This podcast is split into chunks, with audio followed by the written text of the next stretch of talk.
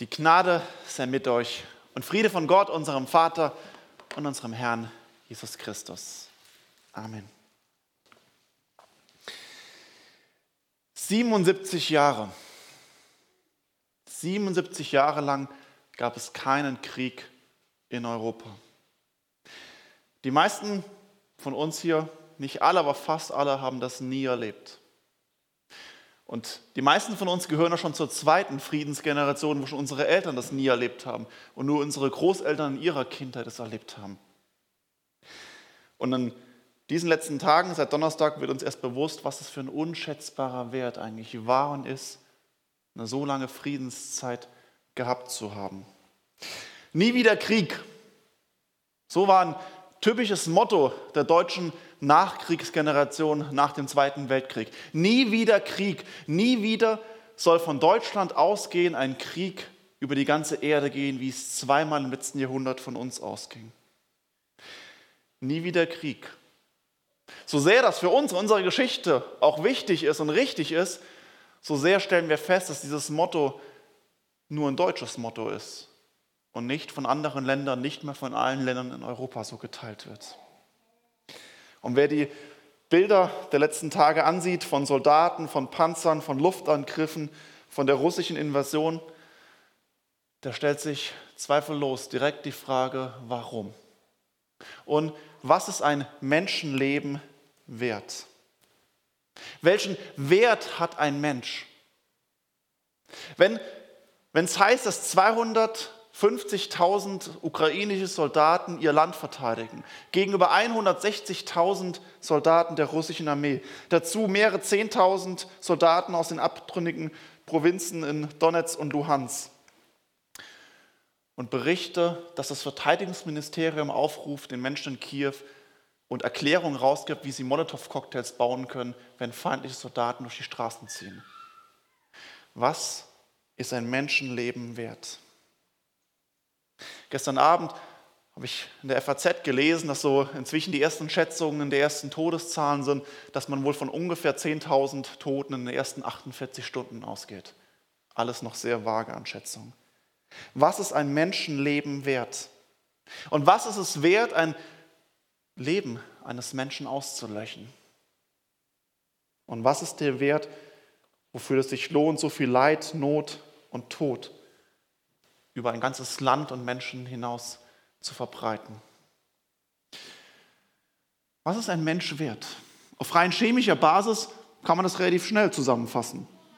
Der Mensch besteht aus 68 Prozent Wasser, aus 20 Prozent Kohlenstoff, aus 6 Prozent Sauerstoff und 2 Prozent Stickstoff sowie 4 Prozent Aschenbestandteile. Rein chemisch, wenn wir uns als Menschen, eines erwachsenen Menschen zerlegen würde, kann man das, die Einzelteile verkaufen und wir haben einen Wert von 10 Euro. Du bist 10 Euro wert. Ist das die Kalkulation? Ist das die Kalkulation, die hinten dran steht, Zehntausende Tote in Kauf zu nehmen? Lässt sich ja bezahlen. So viel ist das ja nicht. Welchen Wert hat ein Mensch? Wir haben heute unseren Predigtext in unserer ganz normalen Reihe einen Text auch vorgesehen, wo genau diese Frage auch aufnimmt. Und zugleich handelt dieser Text, wie ich es am Anfang geschrieben habe und wie es auch im Newsletter steht, von dem Bösen in dieser Welt, von der Macht des Teufels, von der Macht der Dämonen in dieser Welt. Und in den letzten Tagen wird uns bewusst, wie real das ist.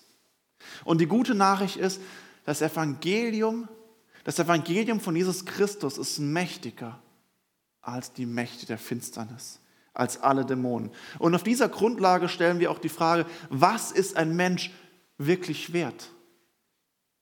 Welchen Wert hast du? Und ich lese uns als Predigttext Matthäus 8, weiter in unserer Predigtreihe, die Verse 28 bis 34.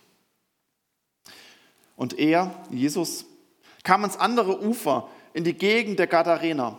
Da liefen ihm entgegen zwei Besessene die kamen aus den Grabhöhlen und waren sehr gefährlich, sodass niemand diese Straße gehen konnte. Und siehe, sie schrien, was willst du von uns, du Sohn Gottes? Bist du etwa hergekommen, uns zu quälen, ehe es Zeit ist? Es war aber fern von ihnen eine große Herde Säue auf der Weide. Da baten ihn die bösen Geister und sprachen, willst du uns austreiben, so lass uns in die Herde Säue fahren. Und er sprach, fahrt aus. Da fuhren sie aus und fuhren in die Säue. Und siehe, die ganze Herde stürmte den Abgang hinunter in den See und sie ersoffen im Wasser. Und die Hirten flohen und gingen hin in die Stadt und berichteten das alles, was und wie es den Besessenen ergangen war. Und siehe, da gingen die ganze Stadt hinaus Jesus entgegen. Und als sie ihn sahen, baten sie ihn, dass er ihr Gebiet verlasse.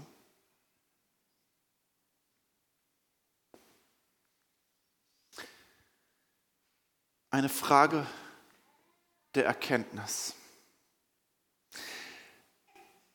Wie ermittle ich den Wert eines Menschen? Hm. Wie, oh, so. Wie bewerte ich Dinge in dieser Welt? Schönheit liegt dir im Sinne des Betrachters.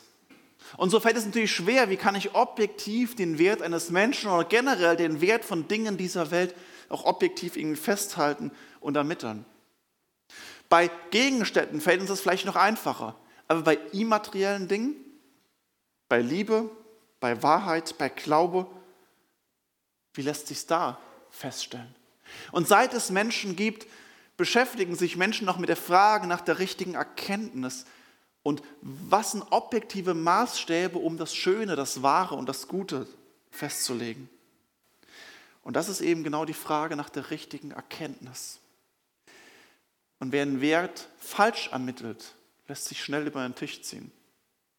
Das fängt an, wenn du bei eBay Kleinanzeigen was kaufst oder kaufen willst. Wenn du den Wert falsch ermittelst, lässt sich über den Tisch ziehen. Beim Autokauf, beim Hauskauf. Und wir haben dort Kriterien, woran wir merken, wir können hier objektiv den Wert messen.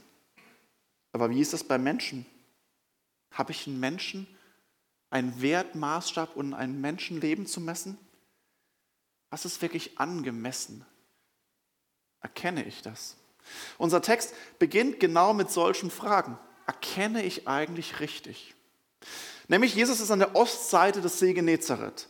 Und dort ist eine nicht jüdige, jüdische Region, es ist die sogenannte Dekapolis. Das hier ist eine Karte und hier sieht man, diese Gebiet hier ist Dekapolis, ein zehn-Stadtgebiet. Also es sind zehn Städte, die so einen Städteverbund aufgemacht haben und Deka ist das griechische zehn Polis, die Stadt, das zehn-Städtegebiet. Und Jesus ist also hier aus Galiläa über den See Genezareth gefahren und ist ungefähr hier wo später Hippos lag, in dieser Gegend. Man hat dort, auch bei Ausgrabungen hat man auch gefunden, dass es viele Grabhöhen dort an den Hängen des See Genezareth gab. Und von daher kann man relativ gut auch lokalisieren, wo Jesus wirklich war. Und dort ist er in einer friedhofsähnlichen Gegend, weil halt ganz, ganz viele Grabhöhlen dort sind. Jesus steigt aus dem Boot aus und relativ schnell rennen ihm diese zwei Männer entgegen, zwei Besessene. Matthäus sagt sofort, zwei Besessene. Es war wohl sofort offensichtlich. Die kamen aus den Grabhöhlen und waren sehr gefährlich, sodass niemand diese Straße gehen konnte. Auf diese beiden trifft genau die Beschreibung dessen, was eben Petra vorgelesen hat in der Schriftlesung. Die, die in den Grabhöhlen wohnen, die, die nur, die verstoßen sind von der Gemeinschaft der Menschen und verstoßen sind aus dem Angesicht Gottes. Es sind diejenigen, mit denen niemand was zu tun haben kann. Sie sind viel zu gefährlich. Es sind die, die Gott verlassen sind und verlassen von Menschen. Und sie werden von Matthäus als besessen beschrieben, also dass Dämonen in ihnen sind. Aber auffällig ist, dass Matthäus gar kein Interesse daran hat, das näher zu beschreiben. Warum kommt er eigentlich zu dem Punkt, dass sie besessen sind? Er macht nun keine medizinische Analyse oder psychologische Analyse, warum sie besessen sind. Er hat, will gar keine Lehre der Dämonologie aufmachen, als er erklärt, wie, wie äußern sich Dämonen, was hat es mit denen auf sich, sondern er will einfach nur sagen, ja, sie sind von Dämonen besessen, das ist für alle klar. Das erkennt man. Aber er hat ein viel größeres Interesse, nämlich zu zeigen, was mit ihnen geschieht und was diesem Besessen erkennen. Denn sie erkennen etwas im Gegensatz zu den Menschen. Die Dämonen erkennen, sie schrien, was willst du von uns, du Sohn Gottes? Es sind die Dämonen, die durch die Menschen hindurch reden. Und das wird auch im weiteren Verlauf auch deutlich, dass es eben nicht diese Besessen sind, dass es die Dämonen sind. Und sie erkennen was. Denn sie erkennen Jesus Christus als den Sohn Gottes. Und das ist ziemlich auffällig. Petrus und die anderen Jünger werden noch einige Jahre und Kapitel brauchen, bis sie das erkennen. Thomas, der sogenannte Zweifler, geht erst nach der Auferstehung vor Jesus niederknien und sagen, mein Herr und mein Gott. Es sind in allen Evangelien, sind es zu immer erst Besessene, von Dämonen Besessene, die erkennen, dass Jesus der Sohn Gottes ist. Sie erkennen, wer Jesus ist und sie zittern vor Angst. Denn sie haben Angst, weil sie merken, hier kommt jemand Größeres, hier kommt jemand Mächtigeres, hier kommt der Sohn Gottes. Es sind nicht die Menschen, sondern es ist das Reich der Finsternis, was merkt, dass das Licht kommt. Es ist das Feindesland. Es ist die Dunkelheit, die merkt, dass das Evangelium aufgeht, dass dort der Sohn Gottes eintritt. Das, was den Menschen verborgen ist, was die Menschen nicht erkennen, das erkennen sie. Der Satan und seine Dämonen erkennen sofort, das ist Christus, der Sohn des lebendigen Gottes. Und sie haben Angst. Und sie zittern und fragen, bist du hergekommen, uns zu quälen, ehe es Zeit ist? Obwohl die Dämonen Jesus erkennen und wissen, wer er ist, führt die Erkenntnis bei ihnen nicht zur Umkehr. Es führt sie nicht zum Glauben, es führt sie nicht zur Buße, es führt sie nicht zur Bitte um Vergebung, sondern es führt sie einfach nur zur Erkenntnis Jesus. Wir wissen, dass du uns richten wirst. Es, wir wissen, dass du uns richten wirst am Ende der Zeit. Aber die Zeit ist doch noch gar nicht jetzt. Die Dämonen wissen drum und bestätigen, es wird ein letztes, ein sogenanntes jüngstes Gericht geben, am letzten, am jüngsten Tag. Sie bestätigen das und wissen, es wird den Tag geben, dass der lebendige, trane Gott richten wird über alle Ungerechtigkeiten dieser Welt, wo er den Satan, seinen Dämonen und alles Böse in dieser Welt vernichten wird. Es wird diesen Tag geben und die Dämonen wissen es und bestätigen das. Ihre Angst ist nur und sagt, dieser Tag ist doch jetzt noch gar nicht. Oder? Obwohl sie von Jesus wissen und ihn erkennen und um alles wissen, was Gott tut, ist ihre einzige Sorge, es ist zu früh. Und sie erkennen das Evangelium nicht. Und auch das ist das Erschreckende, was hinten dran ist. Obwohl Menschen alles wissen können, erkennen sie doch nicht. Letztlich ist die Frage des Erkennen nämlich eine Frage nach dem Erkennen der Macht. Macht hat einen enormen Einfluss auf uns Menschen und auch das haben wir in den letzten Tagen wieder gesehen. Macht die Möglichkeit, Macht Dinge zu gestalten, Möglichkeiten, etwas zu kreieren, etwas zu verändern, nach unseren Vorstellungen. Wir wollen Dinge im Griff haben, wir wollen Dinge bauen nach unseren Vorstellungen. Das ist zutiefst in uns Menschen drin. Das fängt bei meinen kleinen Jungs an, die eine Höhle bauen wollen und die Höhle muss natürlich genau so sein, wie sie sich vorstellen. Das ist bei Künstlern, wird Sabine wird es genau wissen, ein Bild, wenn sie was im Kopf hat, wenn sie was bauen will, was malen will, dann wird sie genau wissen, das muss so sein, wie es in ihrem Kopf ist. Davor ist sie nicht zufrieden. Sabine nickt, ja, genau. Und so ist es bei uns Menschen, wir wollen Dinge im Griff haben und wir wollen unsere Macht vergrößern und ausleben. Und auch das trifft darauf Präsidenten von großen Ländern zu, die ihre Macht ausüben wollen, um ihren Einflussbereich zu vergrößern. Macht macht etwas mit Menschen. Macht verändert Menschen und sie beeinflusst Dinge. Macht es nicht per se schlecht, im Gegenteil. Wir brauchen Macht, um Dinge zu gestalten. Aber Macht hat immer einen Einfluss auf unser Herz und kann unser Herz vergiften und uns zum Bösen verführen und die Erkenntnis verblenden. Und so ist das Streben nach Macht, auch wo das im Raum steht, wird auch auf, wird auf ja, ähm, wo das Streben nach Macht im Raum steht, das sinkt der Wert von Menschen plötzlich. weil andere Dinge wichtiger werden. Interessanterweise geht es im Verhältnis von Jesus und Dämonen genau um diese Macht. Denn die Dämonen erkennen richtig und sie erkennen, dass sie keine Macht haben gegen den Sohn Gottes. Es ist eine Machtfrage hier hinten dran. Da baten ihn die bösen Geister. Die Dämonen haben keine Macht über den Sohn Gottes. Sie können nichts fordern. Sie können nicht mal verhandeln. Sie merken nur, hier kommt der Sohn Gottes und sie können nur bitten, sie können nur flehen. Sie haben keine Macht über ihn. Und das wissen sie und merken sie. Sie sind sich völlig bewusst, dass sie ausgetrieben werden. Das, was, er, was Jesus tut, das, was Jesus aus dem Herzen, aus dem Geist des Menschen tut. Und so sagen sie, willst du uns austreiben? Also uns ist bewusst, du wirst uns austreiben wollen, aber so lass uns wenigstens doch bitte in die Herde von Säuen fahren. Und das ist irgendwie eine seltsame Bitte. Wenn sie erkennen, dass Jesus alle Macht hat im Himmel und auf Erden, wieso dann diese Bitte? Und wieso lässt sich Jesus darauf ein?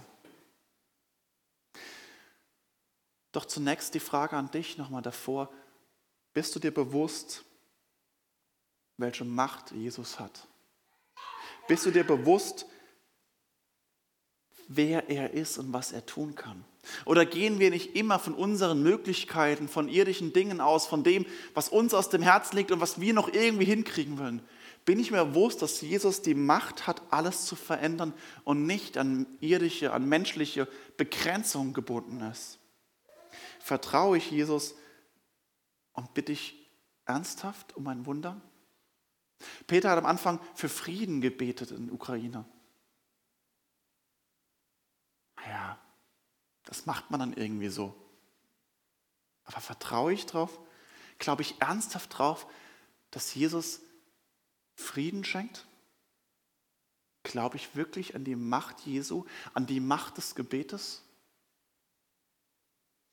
Als wir vor vier Wochen im Bruderrat zusammensaßen und mit der angedrohten 3G-Regelung für Gottesdienste konfrontiert waren, haben wir eigentlich den ganzen Abend zusammengesessen und gefragt, so, wie gehen wir damit um? Die Schritte abgewogen, was wir tun können. Das umsetzen?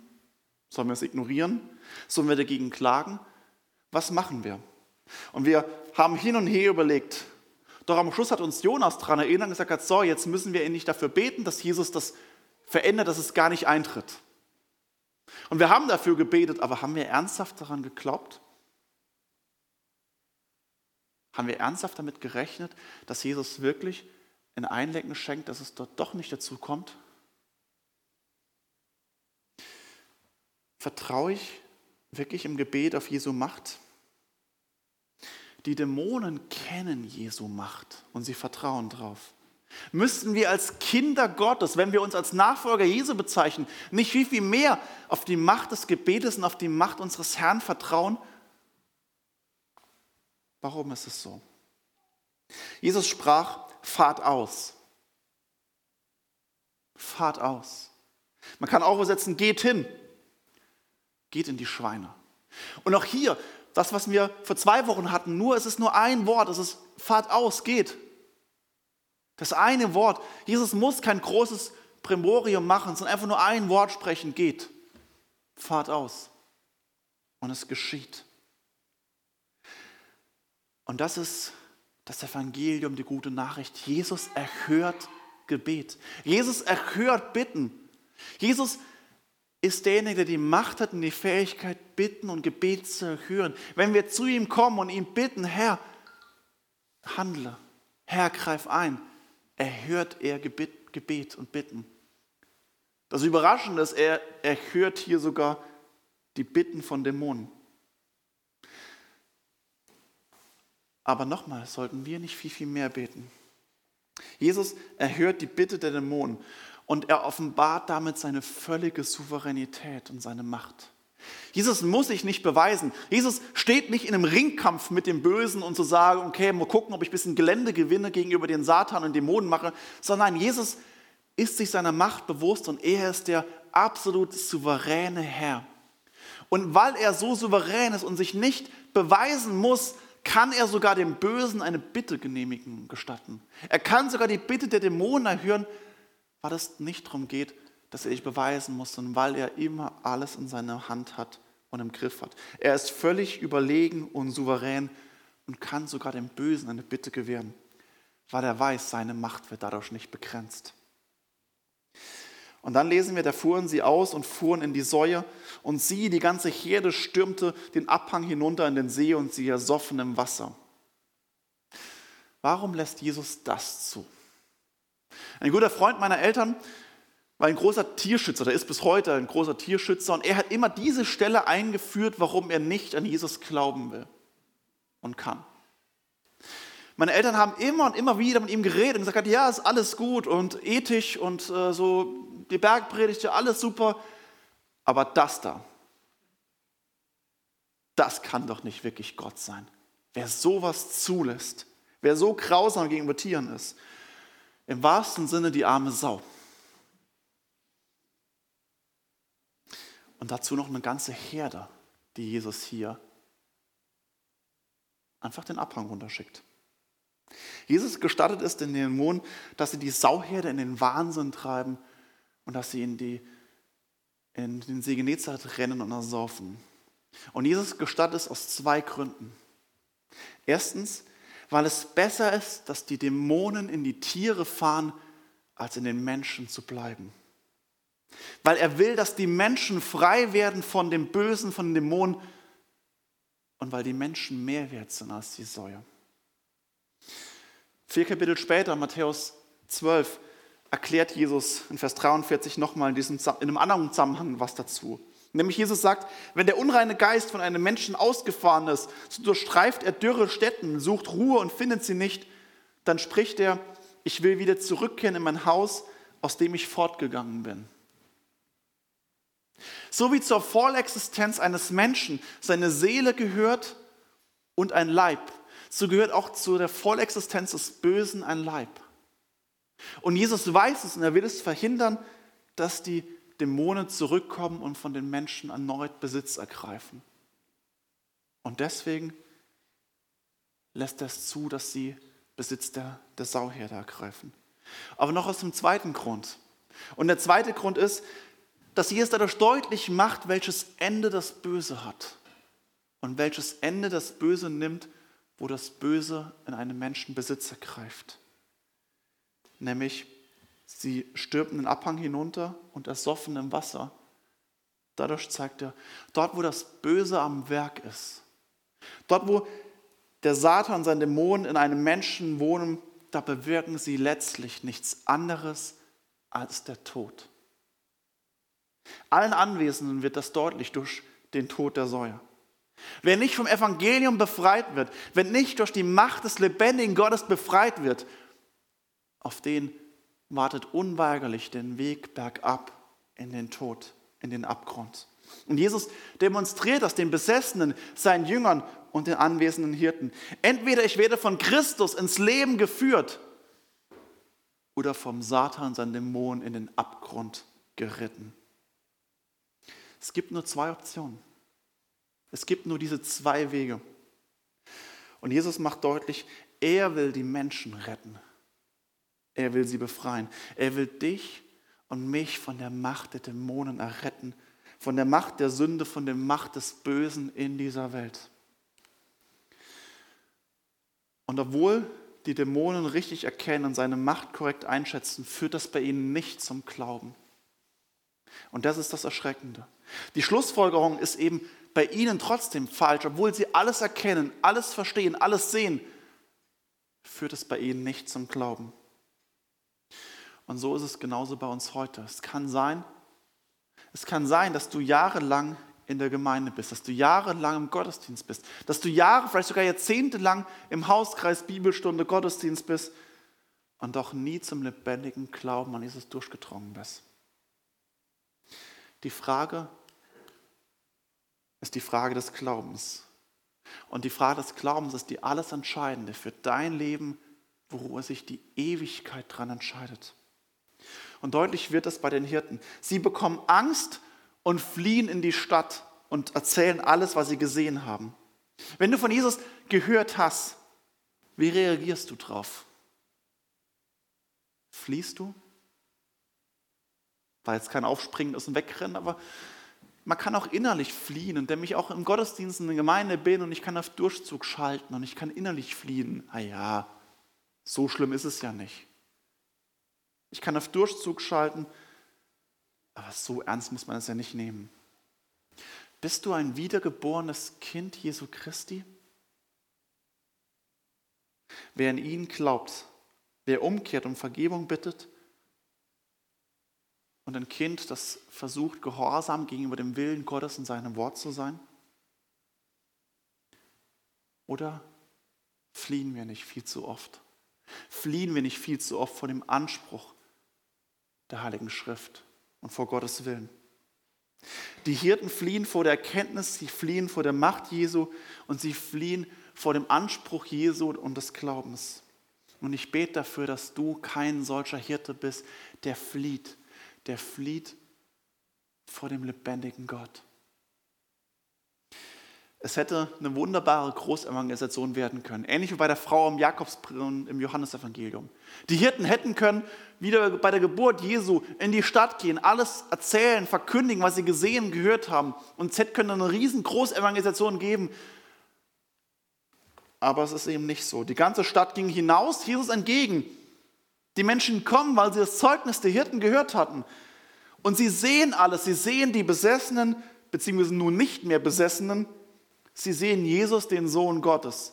Und obwohl sie alles sehen, alles erkennen und die Macht erblicken, reagieren sie nicht mit Glauben, nicht mit Umkehr, nicht mit Buße und Bitte um Vergebung und Anbetung, sondern sie bitten Jesus, dass er ihr, Gebet, ihr Gebiet verlasse.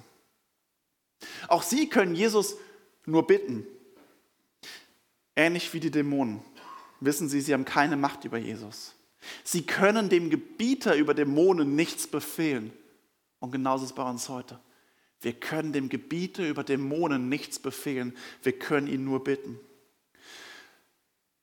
Doch was sie tun, ist, sie lehnen Jesus und seine Botschaft ab. Die Botschaft des rettenden Evangeliums. Und es gibt dafür einen Grund, warum sie es ablehnen. Die Sauherde. Eine Sau hat in Deutschland im Schnitt ein Schlachtgewicht von rund 100 Kilo. Und der Schlachtpreis im Jahr 2021 war 1,30 Euro pro Kilo. Das heißt, an jeder geschlachteten Sau wurde letztes Jahr in Deutschland 130 Euro verdient. Eine ganz schöne Menge. Und eine ganze Sauherde. Welchen Wert hat ein Mensch? 10 Euro. Eine Sau 130 und dazu ist eine ganze Sauherde und zwei Menschen. Finanziell gesehen ist es eine ganz, ganz klare Sache, was hier geschieht und wofür man sich entscheidet. Und genau dafür haben sich die Menschen in der Stadt entschieden. Sie haben sich entschieden, dass sie ihren finanziellen Verlust sehen. Sie sehen ihren finanziellen Ruin, ihr Vermögen den Bach runtergehen, im wahrsten Sinne des Wortes. Und sie setzen alles lieber auf Reichtum, auf Anerkennung, auf Macht, auf Einfluss und auf ihre eigene Absicherung. Sie setzen nicht auf den Sohn Gottes. Und dafür sind sie bereit, über Leichen zu gehen, beziehungsweise über Dämonen und über Besessene. Das Böse in dieser Welt, und das ist für uns genauso relevant. Das Böse in der Welt führt uns dazu, dass wir die falschen Entscheidungen treffen und dass wir den Wert falsch ermitteln. Dass wir eine falsche Abwägung von Werten treffen und das Falsche für wertvoller und richtiger halten als das Wahre, das Schöne und das Gute. Und das gilt für den Krieg in der Ukraine ebenso für dich und mich ganz persönlich. Was hat wirklich Wert? Und woran hänge ich mich wirklich? Und was ist mir wirklich wichtig? Für Jesus ist ganz klar, welchen Wert ein Mensch hat. Für Jesus ist ganz klar, was für du einen Wert hast. Nämlich nicht 10 Euro. Den Wert, den du für Jesus hast, zeigt sich daran. Es zeigt sich, dass der Sohn Gottes den Himmel verlassen hat und er, der Gebieter über Dämonen, er ans Kreuz geht, um für dich zu sterben. Der sagt, ich, der nie leiden müsste und dem Bösen gebieten kann, ich lasse mich in die Hände der Menschen geben, ich lasse mich schlagen, bespucken, geißeln und ans Kreuz nageln und sterben, weil du diesen Wert für ihn hast, dass er sein Leben lässt, stellvertretend.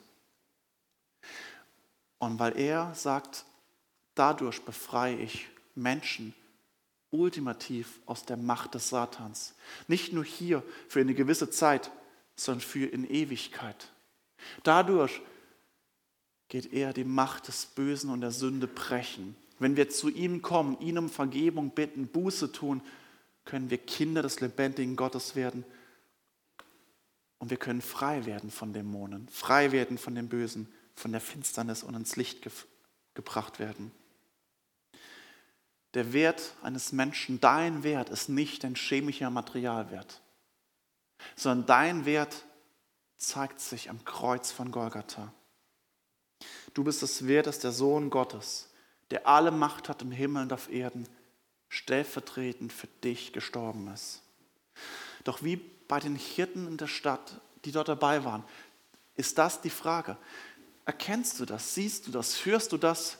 Und wie reagierst du? Es ist eine Frage des Glaubens. Glaubst du? Vertraust du? Kehrst du um? Folgst du dem Evangelium? Ich bete, dass Gott dir das Herz öffnet und dass du ihn erkennen darfst. Jesus Christus. Amen.